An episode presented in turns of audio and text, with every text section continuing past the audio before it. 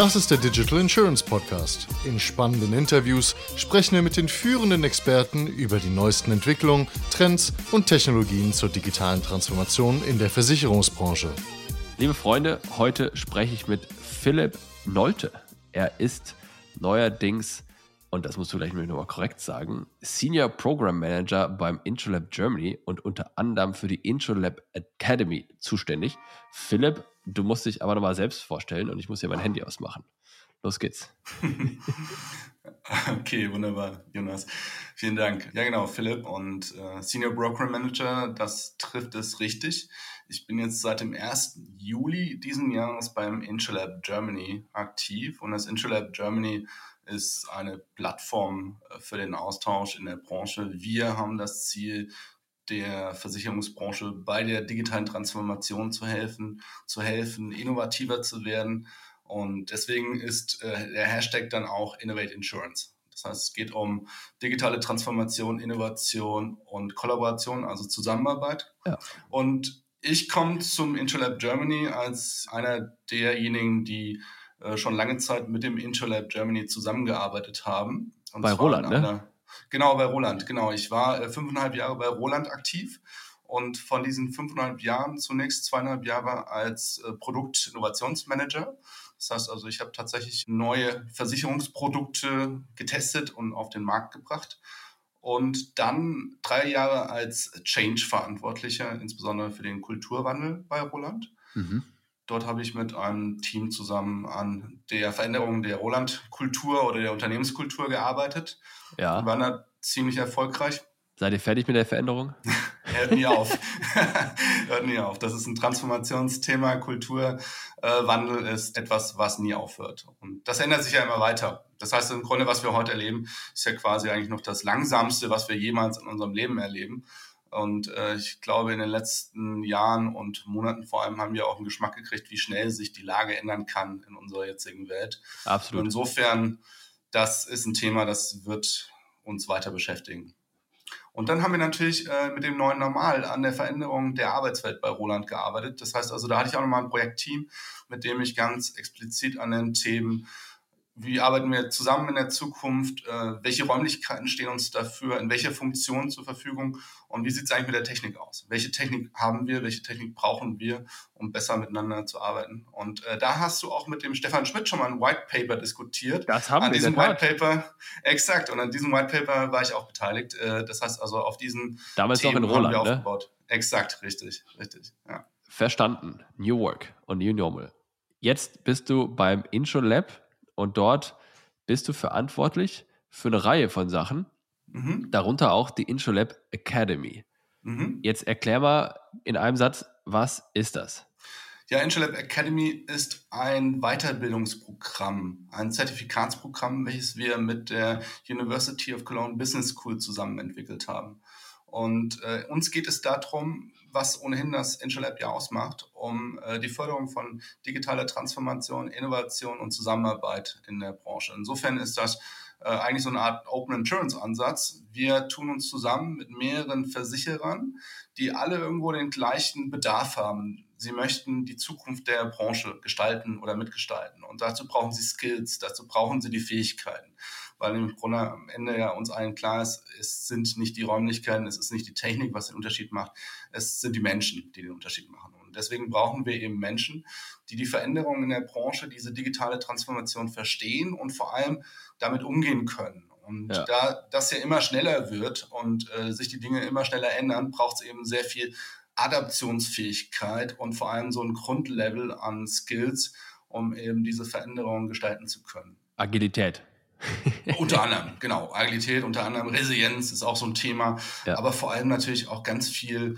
Future Skills, wie wir sie so nennen würden. Da sind technologische Kompetenzen, äh, digitale Schlüsselkompetenzen, transformative Kompetenzen gefragt, aber auch natürlich weiterhin klassische Kompetenzen.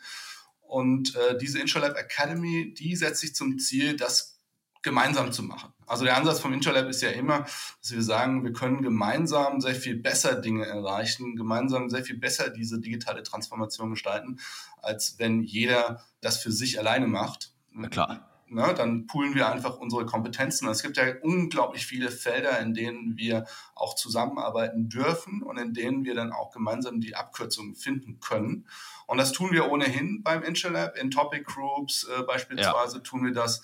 Und jetzt gibt es eben auch das Transformationsprogramm, Zertifikatsprogramm eben mit der Uni. Genau. Die Academy. Für wen ist die jetzt ganz genau? Ist die jetzt auch für Aktuare? Ist die jetzt auch für Facility Management? Ist das jetzt auch für die Kantine oder ist es nur für die Innovation Change Manager Hipster? Für wen ist es?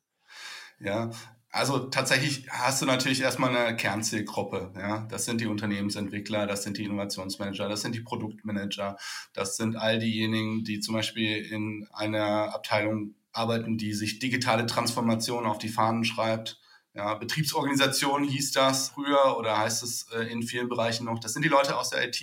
Das sind all diejenigen, die sich entsprechend diese digitalen Skills aufsatteln möchten oder beziehungsweise insbesondere mit dem Austausch, im Austausch mit anderen Teilnehmern nochmal eine Schippe drauflegen möchten. Ja, also der Ansatz ist schon, da gibt es einen gewissen Input und eine gewisse Diskussion, äh, aber insbesondere auch letztendlich durch den Austausch in der Gruppe, durch den Austausch mit den Teilnehmenden, kriegst du eben ganz viele Erkenntnisse die dir selber weiterhelfen. Ja, jetzt habt ihr Sachen draufstehen, Modul 1 bis 4, mhm. Leadership and Strategy, Digital Transformation, Innovation, Lean Management, Management New Work. Sind das alles Themen, die du auch bei der Roland mit dem Change Management gemacht hast? Genau, also nicht so äh, tatsächlich drunter dekliniert, aber natürlich, es geht immer um digitale Transformation, das ist der große Rahmen und deswegen letztendlich auch so das erste Modul, was wir bei der Academy haben. Große Rahmen heißt, der kann nur funktionieren, wenn dann entsprechend auch das Leadership dafür da ist. Das heißt, wenn ein Rahmen zugelassen wird und äh, auch eine Zielvision für ein Unternehmen so definiert wird, dass eben tatsächlich digitale Transformation wirklich gewollt ist. Und dann geht es sehr schnell rein in die Business Model Innovation. Es geht sehr schnell darum, eben entsprechend ja in die neuen Business Modelle reinzukommen, die eine Zukunftsfähigkeit ermöglichen und erlauben und äh, da entsprechend dann auch ansetzen zu können. Deswegen das zweite Modul direkt dann auch Entrepreneurship und Innovationsmanagement. Jetzt erklär mir mal Folgendes. Jetzt mhm. Digital Leadership. Darunter verstehe ich jetzt äh, ne, digitales Leadership. Was ist denn das? Ne? Da kann man, ist ja nicht durch den Computer durch, sondern das ist ja mhm. Leadership für 2022. Würde ich mal, vermute ich mal, meint mhm. ihr das? Und das setzt ja zwangsläufig dort an, wo die Leader sind. Und die sind ja, je weiter oben, desto mehr Leader, müsste man jetzt mal annehmen. Mhm. Und äh, jetzt hast du gerade gesagt, jetzt habt ihr im Programm so Innovation-Leute, die jetzt sicherlich in, einem, in einer Stabs- oder Ressortfunktion sind, die im Grunde Business Development direkt mit dem Senior Management zusammenarbeiten, weil sie wahrscheinlich Business Development all solche Geschichten machen. Und jetzt gehen die quasi zu ihrem Vorstand, wem auch immer, hin und sagen: Hör mal, du musst deine Mannschaft anders führen. Mhm. Wie gut funktioniert das? ja, eine faire Frage. Auf jeden Fall äh, bin ich der Meinung, Verantwortlichkeit und damit eben auch Leadership geht uns alle an und fängt bei uns allen an. Das äh, ist ein Thema, was sich ja ändert. Also wir über, alle übernehmen ja mehr und mehr Verantwortlichkeit in den Unternehmen. Und du hast vorhin schon das Stichwort Agilisierung genannt. Ja, Agilisierung, Selbstverantwortung, äh, Selbstorganisation ist ein großer Teil davon. Das heißt, Leadership ist nicht nur mehr ganz oben angesiedelt. Und ich glaube sogar, Peter Trucker hat das irgendwann mal gesagt. Äh, wir alle sind irgendwo... Er hat alles mal gesagt. Ja, der hat alles mal gesagt, aber tatsächlich hat er wohl auch mal gesagt, wir alle, ähm, wenn wir in Verantwortung gehen, auch äh, Leadership.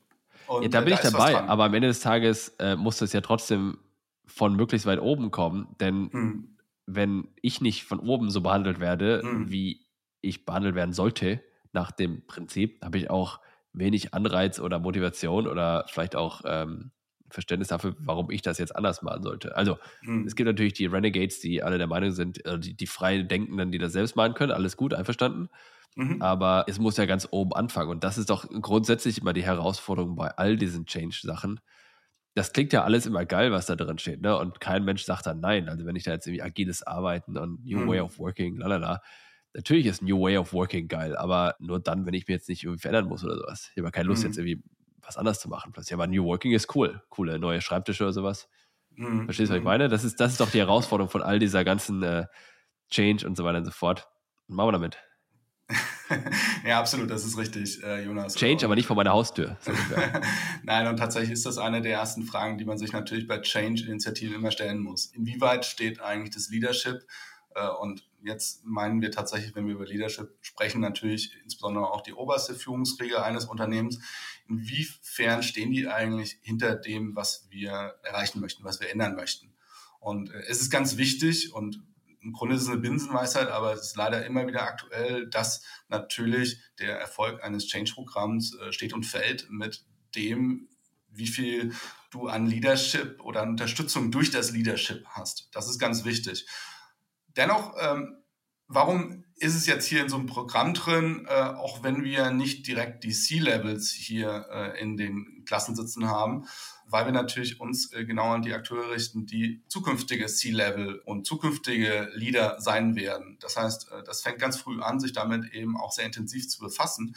Und ich kenne es aus meinen bisherigen Tätigkeiten auch. Man muss auch den C-Level-Verantwortlichen immer mal wieder den Spiegel vorhalten. Man muss ihnen immer mal wieder sagen, pass auf Leute, ihr habt hier eine Verantwortung und ihr müsst ganz klar sein, alles, was ihr sagt, alles, was ihr zeigt, wird wirksam. Ja, also es gibt keinen privaten Vorstandsvorsitzenden in seiner Funktion, sondern der ist irgendwie, wird immer gesehen und er wird immer wahrgenommen, auch wenn er das selber nicht wahrnimmt, dass er wahrgenommen wird, er wird wahrgenommen. Die anderen werden das sehen. So, und deswegen äh, fängt das Thema ganz klar auch hier an. Was ist mit Verkaufen? Ich habe mal eine mhm. Ausgabe gemacht mit dem Mark Klein von der Ergo, der ist dort mhm. äh, CEO von der Digital Ventures und ich, wahrscheinlich CDO oder sowas. Ich, mhm. Das habe ich den Titel nicht nachgeschaut. Ich hoffe, er verzeiht mir. Ich glaube, das trifft Ja, ja. Habe mhm. ich das, habe ich, hoffentlich habe ich das richtig äh, gesagt. Aber jedenfalls, das, was wir haben über Robotic Process Automation gesprochen, mhm. was damals auch mehr ein Hype-Thema war als heute. Und das, was aber aus diesem Gespräch rauskam, was ich als entscheidende Erkenntnis fand, war, dass man, egal was man macht, aber insbesondere bei Innovation, musst du als allererstes der Organisation verkaufen, warum das, was du dort machst, relevant ist. Und jetzt frage ich mich, das Thema, wie verkaufe ich eigentlich meine Organisation, all das, wo steckt das in eurem drin? Und ich sage noch einen zweiten Punkt, ich habe letztens eine Umfrage bei LinkedIn gemacht, aber gefragt, wie mhm. gut findet ihr eigentlich eure Innovation-Abteilung? Und ich weiß es nicht mehr auswendig, irgendwie 60, 70 Prozent haben gesagt, gute Ideen, aber keine Umsetzung. Mhm. Ja, natürlich keine Umsetzung, weil 90 Prozent der tollen Ideen ja auch alle nicht funktionieren. Sonst hätte sie ja jeder diese Ideen. Mhm. Und die Herausforderung von Innovation-Abteilungen ist, dass sie auch etwaige Fehlschläge, die ja in neun von zehn Fällen vorkommen, kommunizieren als etwas, was ja faktisch richtig ist, dass sie etwas gelernt haben.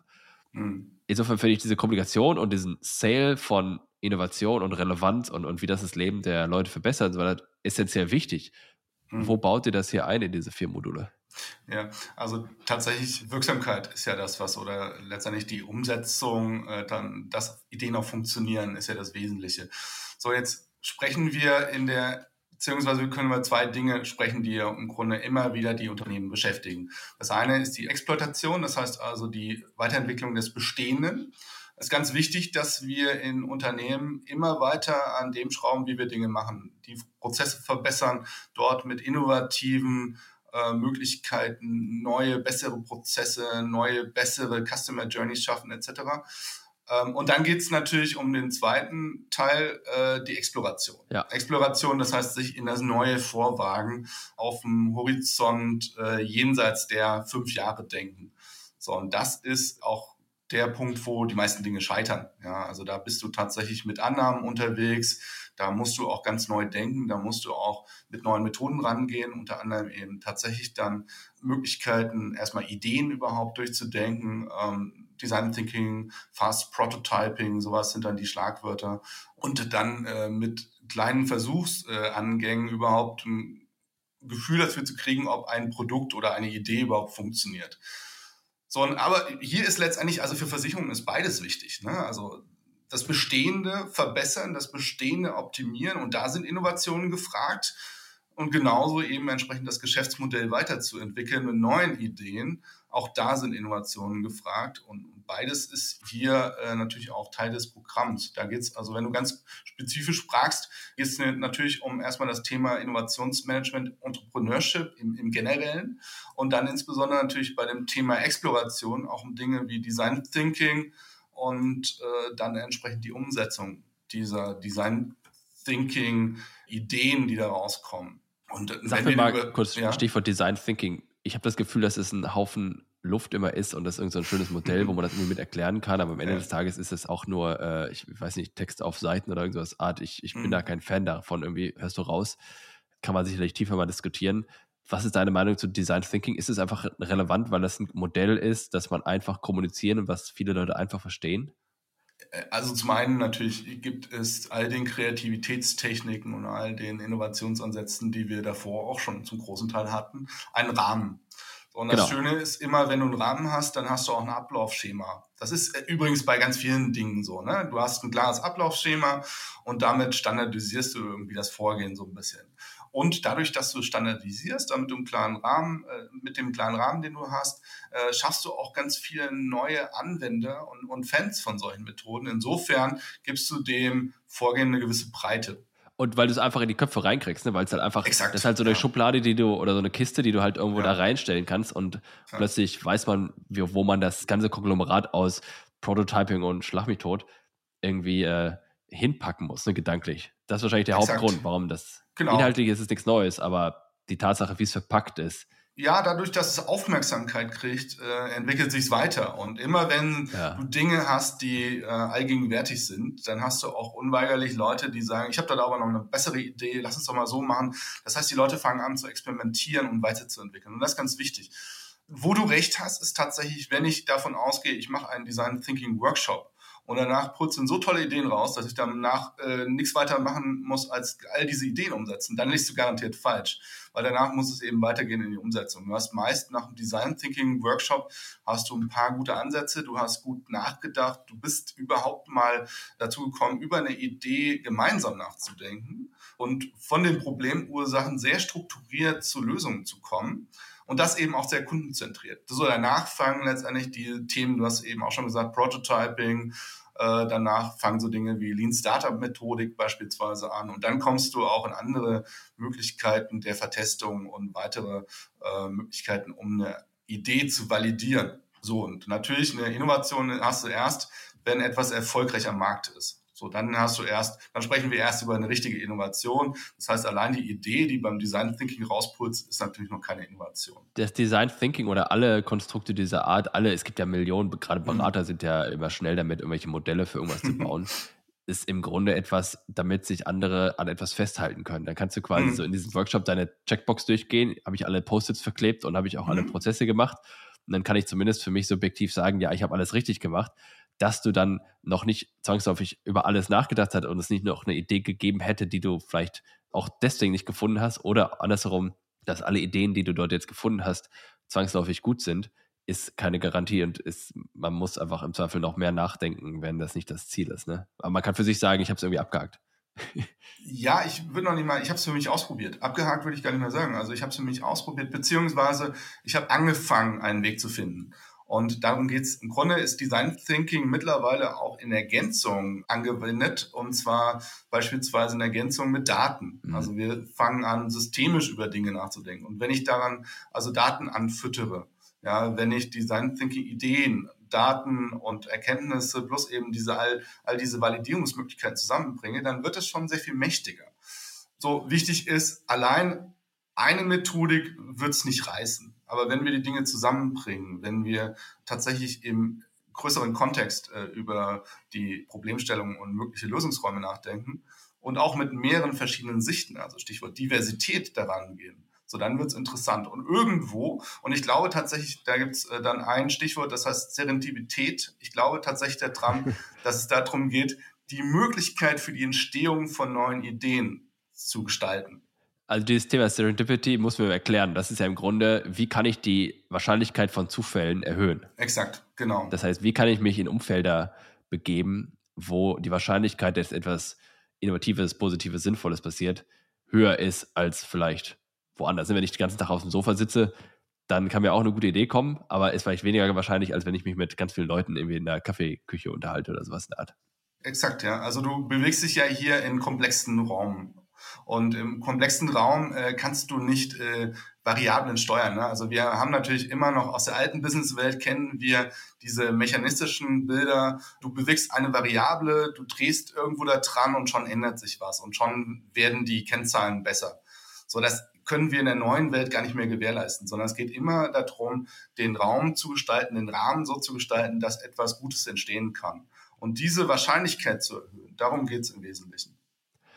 Lass mal, wenn wir bei dem Thema schon sind, wir haben gerade über Exploratives und Exploitatives Mhm. Gibt es das Wort auf Deutsch eigentlich? Ist ja auch egal. Ges ja, gesprochen. Glaube, exploitativ ist schon richtig, ja. Gibt es, okay. Dann gibt es ja das Thema auch der internen und externen Innovation. Ne? Also mhm. gab ja lange Zeit und auch heute noch die Diskussion, okay, mache ich jetzt ein externes Startup, mhm. wo ich jetzt die außerhalb meiner verkrusteten, ich sage es jetzt extra negativ, verkrusteten Kernorganisation irgendwie tolle Ideen spinne oder mache ich das bewusst nicht, weil ich nicht den Eindruck vermitteln will, dass dort draußen die Tollen sind, die jetzt das Leben von allen da drin retten, obwohl die innen drin alles bezahlen, was die da draußen alles für Unsinn machen. Mhm. Wie stehst du zu diesem internen versus externen äh, Innovationsthema? Wo muss man für dich Innovation machen? Ja, das ist, das ist ein großes Feld und eine große Frage. Wir haben ich nur fünf glaube, Minuten, also insofern fassen wir es kurz zusammen, aber okay. spontan dein Gedanke. Es muss für jedes Unternehmen passen. So, und das ist ja, eigentlich schon. It depends, also. Genau, es depends. Und äh, dieses kommt drauf an, äh, ist tatsächlich äh, wirklich so, dass man das ernst nehmen muss. Es, es passt keine Schablone. Äh, manche tun sich ganz gut, wenn sie auch mal extern einen geschützten Raum geben für neue Businessmodelle. So, dann muss es aber trotzdem darum gehen, diese neuen Möglichkeiten wieder ranzuführen in das genau. alte Unternehmen quasi. Das heißt also, äh, man muss diesen Übergang gut gestalten und da scheitern ganz viele Dinge. Und manchmal schießen auch die, also das ändert sich ja auch laufend. Aber als ich vor ein paar unter, äh, Jahren die, die Entwicklung gesehen habe, da sind manche drüber hinausgeschossen. Die haben quasi dann auch ihren Stammhäusern gezeigt, pass mal auf, wir sind hier die Coolen mit den Kickertischen und den hängenden genau. Schaukeln und ihr seid letztendlich zweite Liga. So, und dann genau, das darf nicht passieren. Nee, das darf nicht passieren. Ne? Und die zweite Liga in Anführungsstrichen, die hat natürlich das Geld verdient, ja, und die hat dann auch gesagt, pass mal auf, aber hier äh, ohne uns äh, wird hier gar nichts. Den Kickertisch haben wir bezahlt, ne? Ja, exakt, exakt. Das heißt also, da muss man sehr früh entsprechend auch dran arbeiten. Dass, also ich finde es am besten ist es eigentlich, wenn man sich stets Gedanken macht, wie holt man eigentlich neue Gedanken, auch äh, Mitarbeiter mit neuen Gedanken, neuen Zugängen zu Themen in ein Unternehmen rein. Ja, Stichwort Blutauffrischung, was man ja manchmal so dann auch dazu sagt. Und wie schafft man es aber auch, die bestehende Belegschaft, die man ja hat und die ja Kompetenzen äh, en masse mitbringt. Ja, Klar. wie schafft man die eigentlich auf einen neuen Stand zu bringen? Wie schafft man denen quasi mal so, so ein Update äh, zu verschaffen? Und da setzt auch unser Academy-Programm ja an. Also das Update für denjenigen, der in seiner Fachlichkeit unglaublich tief drin ist, aber beim Thema digitale Transformation, Innovation noch ein bisschen Nachholbedarf hat. Ja, und das sind ganz viele. Also wir haben unglaublich viele, das habe ich auch bei Roland gesehen, wir haben unglaublich viele Leute, die sind in ihrer Fachlichkeit unglaublich kompetent. Ja. Was kostet ja. so eine Academy?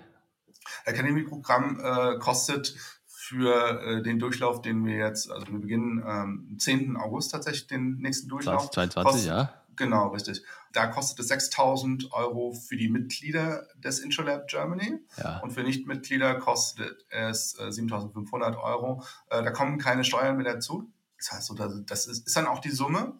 Und dafür kriegst du dann aber auch äh, sechs Module, die entsprechend genau diese Bedarfe adressieren, äh, wo immer äh, Theorie und sehr viel Praxisaustausch auch dabei ist.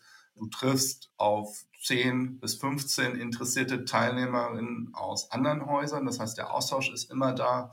Du hast äh, renommierte Dozenten die, äh, und Praktiker, die in ihren Themen äh, den Lernstoff dann auch sehr gut mit dir durchgehen können. Und äh, insgesamt sind das zwölf Tage. Wir machen so ein bisschen Rahmenprogramm natürlich auch dazu. Äh, Muss sein. letztendlich, Netzwerk genau, ist auch wichtig. Absolut. Ne? Also tatsächlich geht es auch darum, derjenige oder diejenige, die das Programm durchläuft, kann natürlich danach sehr, sehr viel besser mitreden und am besten auch wirklich sehr, sehr viel besser mitgestalten, weil es kommt nicht auf das Wissen an, sondern am Ende kommt es eben auf das Können drauf an. Also wir wollen tatsächlich Könner ausbilden. Wunderbar. Herzlichen Dank, Philipp Nolte. Das war eine weitere Ausgabe des Digital Insurance Podcast. Folge uns bei LinkedIn und lass eine Bewertung bei Apple, Spotify und Koda.